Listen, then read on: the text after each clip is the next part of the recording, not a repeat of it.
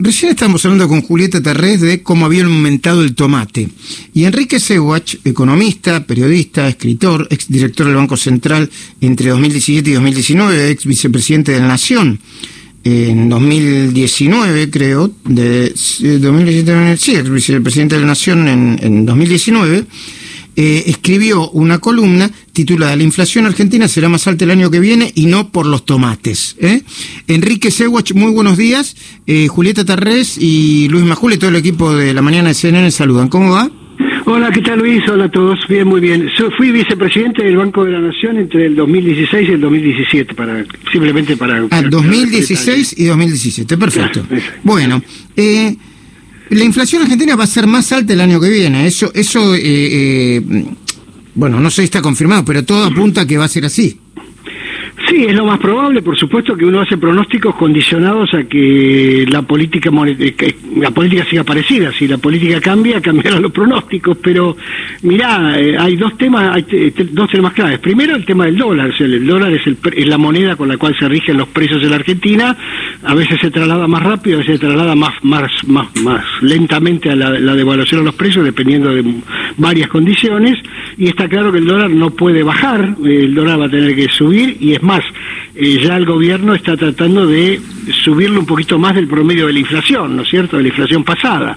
Después tenés el hecho de que ya anunciaron que van a bajar los subsidios a los precios de, los servicios públicos para cerrar un poco más el déficit, lo cual implica que también las tarifas van a subir. Eh, bueno, y después venís de un esquema de salarios muy atrasados, que sospecho que con una ley electoral no van a seguir bajando, con lo cual la posibilidad de que haya algún precio relativo importante que baje en la Argentina en el año que viene es muy baja, entonces vos tenés todo va para arriba y encima la política monetaria, según el presupuesto del 2021, también va a convalidar estos movimientos, así que es difícil imaginarse una tasa de inflación más baja el año que viene, otra vez, a menos que se cambie la política. ¿no? Ahora, Enrique, yo recién estaba hablando con Julieta. Y, y, le decía, a ver, yo analizo la política, no sé si de manera clásica, pero eh, eh, y me parece, y por lo que por mi experiencia de años de laburo en periodismo, si vos estás negociando con el fondo, un gobierno está demasiado, está negociando con el fondo,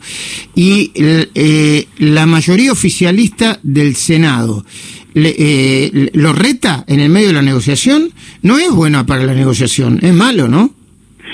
Y digamos que no, no, aporta, no aporta demasiado. El fondo está acostumbrado a que la política, este, digamos, se oponga a los acuerdos, pero generalmente lo que se oponen son la oposición, no el oficialismo. Este, pero bueno, es la, estas son las rarezas de la Argentina, ¿no? Es decir, acá hay un problema de liderazgo que lo tenemos desde desde la elección, ¿no es cierto? Que hay una disputa entre, bueno, disputa no, hay una, digamos, una, dilusión, o no sé cómo llamarlo, del liderazgo presidencial en, base al poder que tiene la vicepresidenta, que controla esa, esa bancada del Senado que firmó la, la segunda carta, digamos, aparte la de la carta de la, de la, de la vicepresidenta, y obviamente eso le pone mucho ruido, no solamente a la negociación con el fondo, le pone ruido a toda la política económica, o sea, la Argentina tiene un problema de inversión tienen problemas de empleo, tienen problemas de inflación, como hablábamos antes, tienen problemas bien de fondo, que obviamente este, en donde el acuerdo con el fondo, valga la redundancia, es un, capítulo más, ¿no?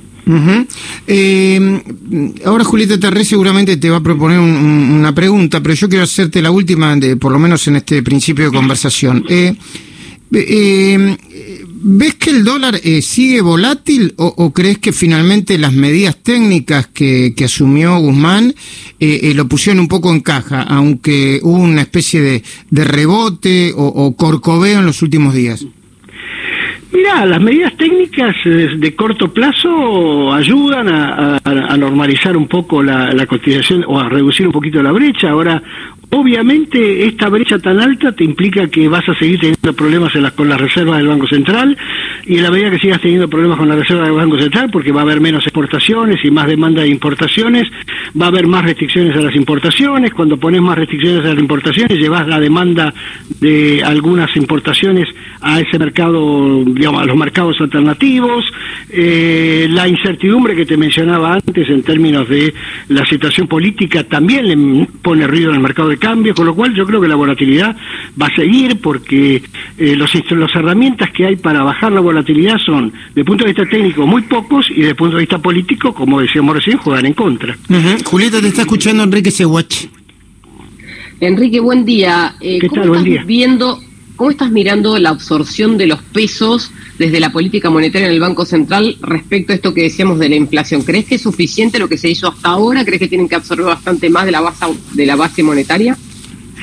No, lo que pasa es que la, absorción en la forma que hace que le hace el Banco Central, como también lo hacía el Banco Central donde yo participé, no quiero este, delindar acá responsabilidades, es este una absorción inflacionaria en el sentido de que como vos cuando absorbes estás este postergando emisión, no es que estás eliminando emisión, y estás después la emisión, esa absorción paga intereses y esos intereses se pagan con emisión. Entonces cada vez que estás eh, haciendo crecer este, el stock de deuda del Banco Central, tarde o temprano sabes que eso termina en, más inflación, con lo cual eh, cualquier cosa que afecte el balance del Banco Central en su pasivo, digamos, disculpen la expresión técnica, pero cada vez que el Banco Central asume más deuda, sea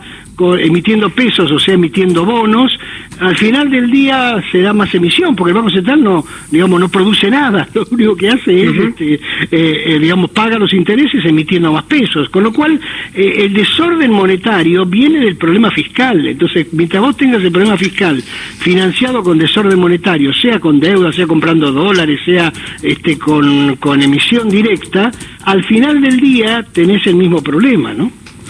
Eh, Enrique, eh, la última, eh, hay, economistas de, distintos sectores que dicen que esto, si no se pone en caja, si no un acuerdo rápido con el fondo, si no se empieza a, bueno a cumplir con las señales que será el fondo, que es un poco, este, yo diría, ordenar la economía,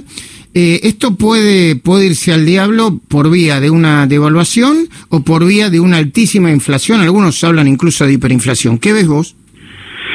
Mira, a ver, eh, volviendo al principio de la charla, eh, mientras vos tengas falta de liderazgo político, todos los peligros de la economía argentina están presentes porque la economía argentina estaba débil aún antes de, la pandemia, con el confinamiento y la pandemia se hizo mucho más débil, no tiene crédito y si encima tenés debilidad de liderazgo, todas esas amenazas están latentes. Por supuesto que la magnitud o la, o la, o la violencia de esas, de esas amenazas se, se amortiguan y si uno tuviera un acuerdo con el fondo, que le pusiera un poquito de, de orden externo a un problema interno y si el la, alianza política gobernante, digamos, así como se asustó hace unos días y, tomó algunas medidas técnicas de corto plazo, toma conciencia del problema en el que estamos y si la oposición ayuda y, y amortigua la irresponsabilidad en que está metida nuestra clase política, esto lo puede mejorar, pero hoy tenés un problema técnico con una irresponsabilidad política de fondo y todas las amenazas son posibles, ¿no? Gracias, Enrique.